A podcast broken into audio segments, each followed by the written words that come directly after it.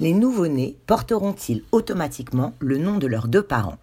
C'est la question à laquelle devront bientôt répondre les parlementaires. En effet, un décret visant à rendre automatique le double nom à la naissance a été présenté cette semaine au ministre de la Justice. Les parents n'auront plus besoin de se mettre d'accord entre eux sur qui donnera son nom au bébé.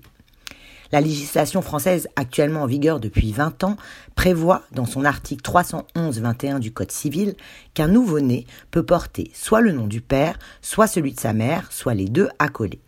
Problème, ce qui peut relever d'un choix commun se retrouve confronté à la tradition du patronyme. Les femmes séparées de leurs conjoints, les familles recomposées et les mères de famille ayant été confrontées, ainsi que leurs enfants, à des violences familiales de la part du père, ne peuvent donc s'en extraire.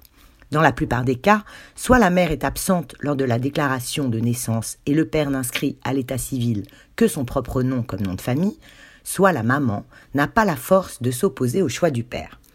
En 2019, 80% des enfants portaient seulement le nom de leur père, soit 4 enfants sur 5. Une situation jugée ancestrale par le collectif Porte mon nom, qui est à l'origine de cette réforme qui a de grandes chances d'aboutir. Une pétition intitulée Je t'ai porté, porte mon nom aussi, a été lancée pour faire modifier la loi à ce sujet.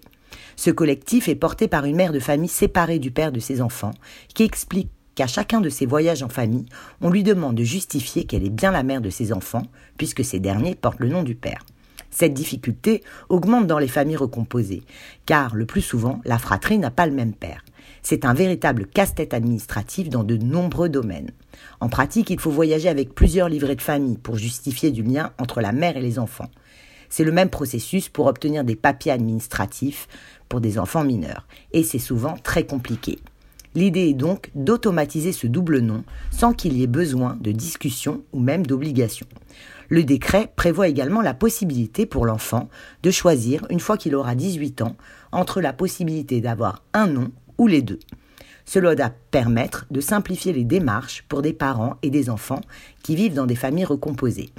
En cas de divorce ou de séparation des parents, il est prévu dans le projet de décret que si l'enfant ne porte que le nom du père, il suffira d'une simple démarche à la mairie, en l'occurrence la présentation de l'acte de rupture du pacte sous le jugement de divorce, pour que l'enfant porte alors les deux noms. En Espagne, le double nom automatique est déjà légal.